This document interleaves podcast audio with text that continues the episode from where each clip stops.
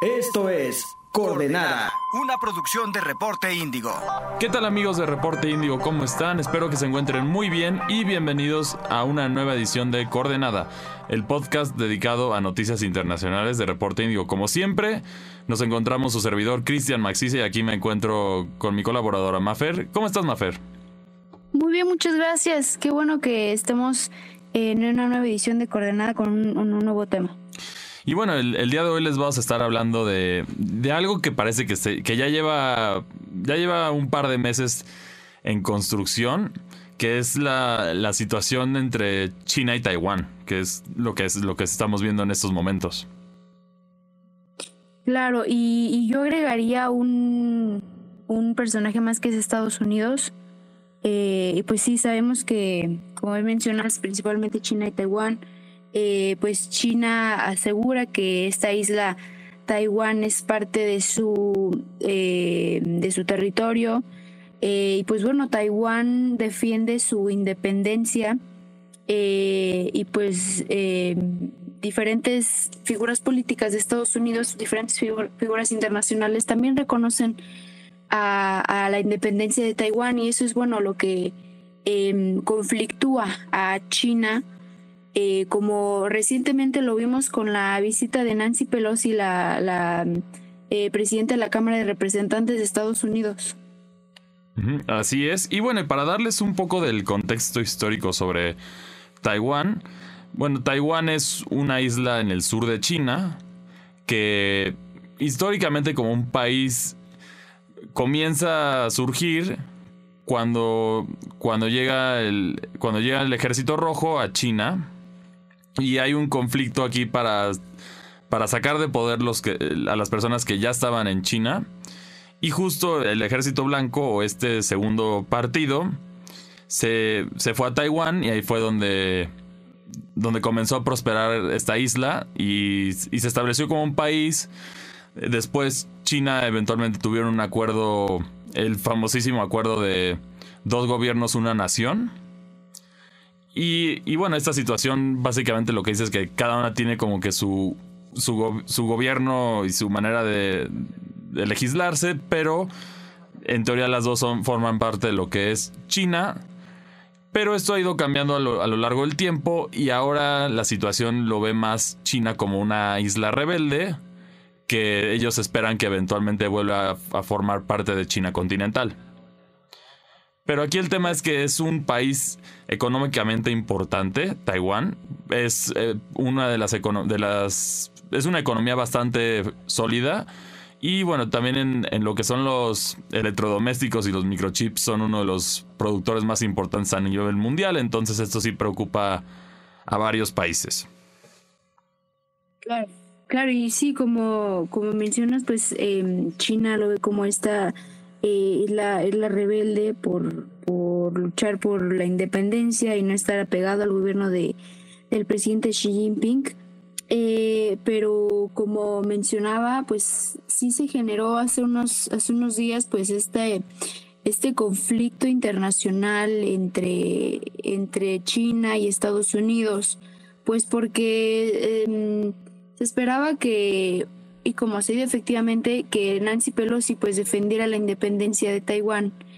Eh, pero fíjate, Cristian, algo curioso que sucedió fue que la secretaria de prensa de Estados Unidos, Karine Jean-Pierre, aseguró ella a la prensa que Estados Unidos no apoyaba la independencia de Taiwán y que por lo tanto pues no había razón para no, no había razón ninguna para generar un conflicto mayor porque habíamos escuchado que eh, pues em, el gobierno de, China pues iba a reforzar la seguridad alrededor de Taiwán para que pues estuviera protegido, ¿no? Esta, esta isla que asegura es, es parte de su gobierno. Em, pero eso me pareció muy curioso, que es que, que la, secretaria, la secretaria de prensa de Estados Unidos aseguró que Estados Unidos realmente no apoyaba la independencia de Taiwán. Eh, y se mencionaba mucho todo lo contrario. Sí, así es. Y bueno, la situación ahorita es que, bueno, puedo decir que ya tiene un, ya tiene un rato. De hecho, desde, yo diría que la tensión ya está en el punto alto desde, desde que comenzó la invasión de, de Ucrania, que aquí China no, no, no hizo mención de en contra de Rusia y, así, entonces se mantuvo en una posición más neutral. Y lo que vemos es, se puede decir que también están midiendo qué represalias le iban a tocar a Rusia para ver qué decisión ellos tomaban justo con Taiwán. Y aquí lo que podemos ver es que efectivamente poco a poco han ido midiendo ellos si quieren que forme parte Taiwán de ellos, dado que Taiwán económicamente, como lo mencionamos, es bastante importante para, para el mundo. Y un, un conflicto bélico entre los dos podría llevar a todavía una peor recesión económica a nivel mundial, ya que, pues bueno, sabemos que China y Taiwán producen muchas cosas que consumimos alrededor del mundo. Claro, y como bien lo dices, el conflicto en, entre Ucrania y Rusia, pues igual también fue, lo estuvo viendo el gobierno de China para ver qué sucedía si ellos hacían lo mismo con, con Taiwán, como con Rusia, con Ucrania. Eh, y sin duda hemos visto una respuesta gigantesca por parte de la comunidad internacional a Ucrania. Seguramente sería lo mismo con Taiwán y, sobre todo eh, con Estados Unidos, aunque ellos no, no refuercen el apoyo de la independencia. Eh, pero sí, sin duda, este, estará viendo Xi Jinping cómo se siguen moviendo las cosas del, lado europeo con Ucrania para ver ellos en qué proceden o cómo proceden con Taiwán. Así es, y bueno, también hemos visto estos famosos ejercicios militares, específicamente en el caso de China son ejercicios navales. Hemos visto que su, su nueva Fuerza Marina la han estado exhibiendo allá. También Estados Unidos, por otra parte, ha estado exhibiendo, exhibiendo su poder militar en esa zona, como, como un mensaje de no, básicamente no te atrevas, pero, pero el tema es como China y Estados Unidos dependen mucho del uno del otro. Aquí es donde se complica la situación entre ellos. Yo creo que lo podríamos comparar a la situación de Rusia con Europa específicamente, que también sí hay una dependencia de ciertos recursos y ahora, ahora se complicó la situación dado la invasión. Y aquí, ¿qué podemos esperar? Las visitas, sigue, sigue habiendo visitas diplomáticas de parte de Estados Unidos a, a Taiwán. Pese a lo que digan ellos, yo creo que sí apoyan esta, eh, o sea, apoyan la independencia, simplemente no quieren, no quieren crear un, sí, no, no quieren crear un conflicto mayor. Sí, claro. Pero sí, son estos conflictos que se están dando específicamente en este año, que ya han empezado, ya, ya se empieza a ver una tensión a nivel mundial. Parece que varios países yo creo que eventualmente van a volver a cerrar, aunque estamos en un fenómeno de globalización. Es lo que hemos estado viendo últimamente. Ha habido estos como conflictos armados, ya sea, ya sea el de, el de Ucrania, por otra parte vimos también Ahí Kosovo, que eh, como que parecía que iba a ser algo más, pero lo bueno es que se, se detuvo a tiempo. Y ahora este que también está sonando mucho, en teoría paró esta tensión durante las Olimpiadas de invierno, pero ya parece que ya, ya regresó a lo habitual y, igual también se ha visto ya más apoyo por parte de, del gobierno de China hacia Rusia. De hecho, el embajador de China en Moscú justo mencionó que que ese conflicto fue provocado, bueno, que Estados Unidos eran los principales actores que también había provocado esto, que es, este mensaje es, se puede decir que es un poco, es un mensaje poderoso, ya que por una parte ahí se ve un apoyo más hacia Rusia y también ya como que esta tensión de Estados Unidos que está escalando, ¿no? Claro, sin duda. Y sabes que em, algo muy interesante también es que eh, por parte de China, sin duda seguirá este perfil de voy a asegurar lo que es mío, como sería en el caso de Taiwán. Eh, también tomando en cuenta que en otoño de este año el, presidente Xi Jinping podría asegurar un tercer mandato em, durante la celebración del 20 Congreso del Partido Comunista de China. Eh, y bueno, se convertiría en uno de los presidentes más eh, poderosos que, ha tenido China en su historia.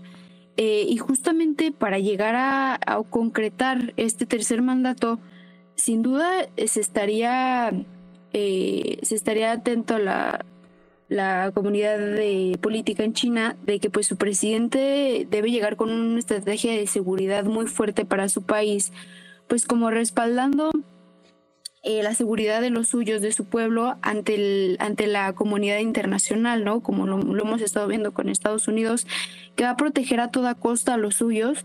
Y pues bueno, con eso se aseguraría su, su tercer mandato. Seguramente sí lo va, lo va, ya lo tiene en el bolsillo, pero eh, sí, sin duda va a reforzar esta seguridad que, que hemos visto en los últimos meses y ese perfil de eh, uno de los mandatarios o uno de los gobiernos más poderosos del mundo. Y también esta preocupación que se ha visto me recuerda, bueno, por parte de los taiwaneses me recuerda similar a, a lo que se vivió en Hong Kong, ya que era tenían su en, el sentido su propio gobierno, sus propias decisiones y regresar a esta no no están encantados en Hong Kong con la con, la idea política China y también Taiwán yo creo que es el mismo el mismo temor. Aquí hay diferentes vertientes que podemos observar. Un ejemplo también es el de las empresas que tienen que tener cierta relación específica con el gobierno, ya que el gobierno en las empresas chinas tiene, tiene un porcentaje considerable. Entonces, por eso, por una parte afecta a las industrias, por otra parte la libertad de las personas. Entonces hay muchos detalles que podría afectar y que cambiarían a la vida de los taiwaneses. Que eso es lo que preocupa a la gente dentro de Taiwán fuera de lo que de, lo que preocupa a la comunidad internacional que sería otro, otro otra invasión otro conflicto bélico que al momento no se han escalado las, las, situaciones a, llegar a ese punto pero la tensión sí se ve cada vez más fuerte entre China y Estados Unidos que son los principales actores aquí como lo es el caso de Estados Unidos y Rusia y el campo o el, el, lugar donde se juega el ajedrez político es en este caso es en Taiwán como lo es en Ucrania la, en, la otra invasión. Claro, sí, y como, como lo mencionaba, sin duda el gobierno de, de China es muy, eh, es muy conservador, es eh, muy represivo también, y eso es algo que tampoco gusta no solamente a Estados Unidos, sino a diferentes países, algunas organizaciones humanitarias que velan por la libertad de expresión, eh, como bien lo mencionabas, eh, como se ha dado en el caso de Hong Kong, y eso es lo que pues no agrada tanto a la comunidad occidental. Eh, pero, ¿sabes? Yo considero que a pesar de esto, sin duda no habría, o no considero que podría haber un conflicto mucho mayor entre Estados Unidos y China, porque como bien lo mencionabas en un inicio, pues también se necesitan uno del otro, ¿no crees? Sí, económicamente sí tienen muchas dependencias. Muchas de las cosas que se consumen en Estados Unidos, sabes que son producidas en China. Mucho, muchos chips, muchas cosas son producidas en China. Entonces también por esto un, un bloqueo a China, a diferencia de Rusia, sí lo veo, lo veo muy poco viable. Y eso sí traería a la economía global a una recesión bastante fuerte, a mi parecer. Y por otra parte, también tenemos ciertas, ciertos grupos, organizadores o eventos que, que parece que le tienen miedo a China. Como tal fue el caso de, un evento global de la comunidad LGBTQ que justo iba a ser en Taiwán. Pero los organizadores le pidieron a Taiwán que quitaran la parte del nombre de Taiwán para hacer, para no, básicamente para que no se enojara China. Pero bueno, básicamente cancelaron el evento porque se opusieron a que quitaran el nombre para darle el gusto a otro país. Claro, pues sí, es que ponérsele enfrente a China sí es como pues algo de pensarse dos veces, eh, porque es un país muy poderoso comercialmente, este, militarmente, políticamente, pues sí tiene toda una historia y una cultura china, entonces es difícil, sería difícil ver un conflicto entre, entre Estados Unidos y China o China y cualquier otro otro país. Sí, el tema, el tema aquí es que China ya, a diferencia de antes, ahorita sí es un jugador global, entonces también tiene, ya, ya, es, ya, es un, ya es una potencia también que tiene mucho, mucha voz, mucho voto y también, también tiene muchas consecuencias crear conflictos con China. Que aquí sí, sí, definitivamente, no importa de dónde seas, si se, si se llegara a hacer un conflicto bélico y, o, un, em, o embargos a China como lo fue con Rusia, todo se vería afectado. Los precios de todo se dispararían, habría inflación, sería un caos a nivel mundial, a mi parecer. Sí, y ahorita creo que no es el mejor momento considerando la crisis económica mundial que hay por la pandemia y también eh, agregando el plus de la guerra en, en, Ucrania, es muy difícil que se dé algo así. Entonces, eh, pues sí, va a haber seguramente, van a seguir estas tensiones de diálogos, de, indirectas, eh, sobre todo por parte de China. Eh, si alguien más reconoce la independencia de, de Taiwán, eh, pero hasta ahí, a, mi parecer, hasta ahí va a quedar, porque no, pues nadie podría arriesgarse, arriesgarse a un, a un punto más allá.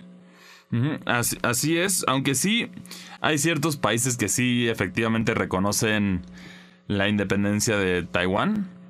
Aquí les voy a mencionar algunos, tenemos el caso de Haití, de Belice, de Corea del Sur, que es otro, que también es un jugador importante en la región de Asia, que también resalta, Filipinas, Portugal, Tailandia, incluso Reino Unido. Entonces aquí es, aquí es donde se crea el, el conflicto de qué es lo que va a pasar, qué van a hacer esos gobiernos. Por ejemplo, Reino Unido hemos visto que ha estado muy... Ha hablado mucho durante la invasión de, de Rusia en Ucrania, pero aquí curiosamente se ha mantenido muy callado. Entonces, ¿qué hay detrás de esta situación?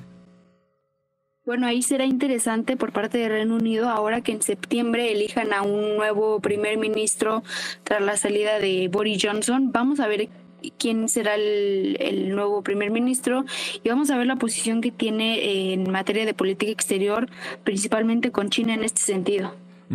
Y, y bueno, también otro detalle que yo siento que, que ha sido un resumen también de, de la presidencia de Joe Biden es las relaciones internacionales han sido desastrosas.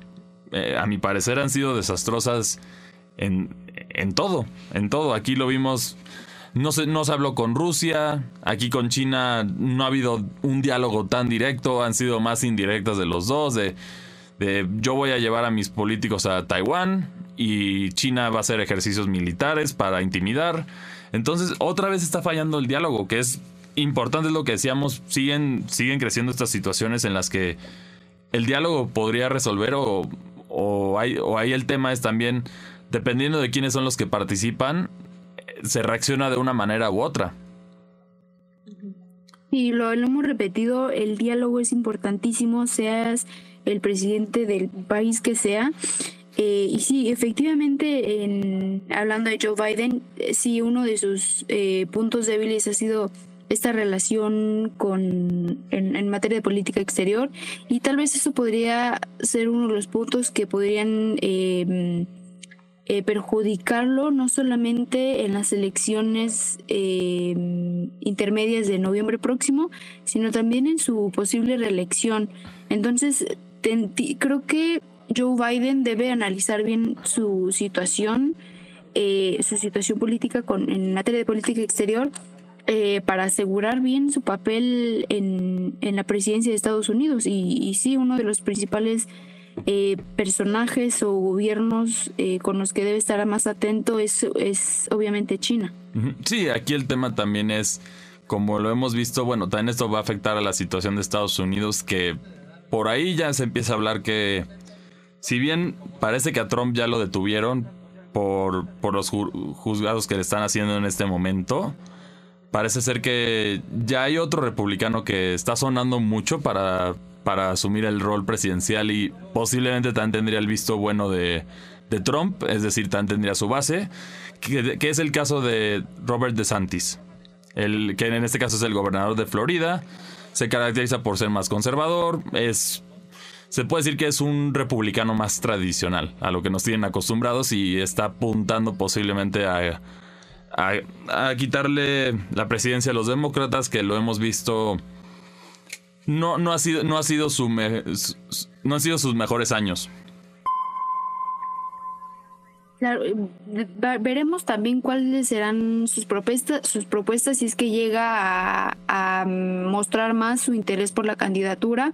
Veremos cuáles son sus propuestas eh, hablando de política exterior eh, porque sí es importante, es uno de los puntos más importantes considero para cualquier presidente y pues veremos cuáles serían las propuestas de DeSantis si es que si es que decide competir pues bueno, si es, si es por, por el bien de, de Estados Unidos y por el bien de eh, sus relaciones con, con, con, los países del exterior, creo que pues estará muy bien, pero ya estaremos viendo en, en su momento cuál, cuál será la posición de Estados Unidos más adelante. Sí, y, bueno, estaremos aquí al pendiente en lo que se va desenvolviendo este tema. Al momento no hay no hay conflicto no hay conflicto bélico, que eso es muy bueno. Esperemos que, que el diálogo mejore para que sí se pueda resolver esta situación y, y, que efectivamente los que no se han afectado son las personas de Taiwán, que esperamos que así sea. Y bueno, y, y esto es todo lo que les traemos el día de hoy. Muchas gracias por acompañarnos. Recuerden que nos pueden escribir en, en las redes de Reporte Índigo para compartirnos su opinión sobre Coordenada o qué podemos mejorar o qué temas les interesaría que platicáramos aquí. O bueno, a mí también me pueden escribir en mi Twitter como arroba cristianmac62. Ahí también, ahí también puedo platicar de estos temas. Y bueno, Mafer, ¿a ti dónde te pueden encontrar? A mí en arroba VMF y bueno, nos leemos eh, a diario en la sección latitud en Reporte Indio. Y bueno, eso es todo lo que tenemos para ustedes. Nos vemos la próxima. Escuchaste Coordenada, una producción de Reporte Índigo.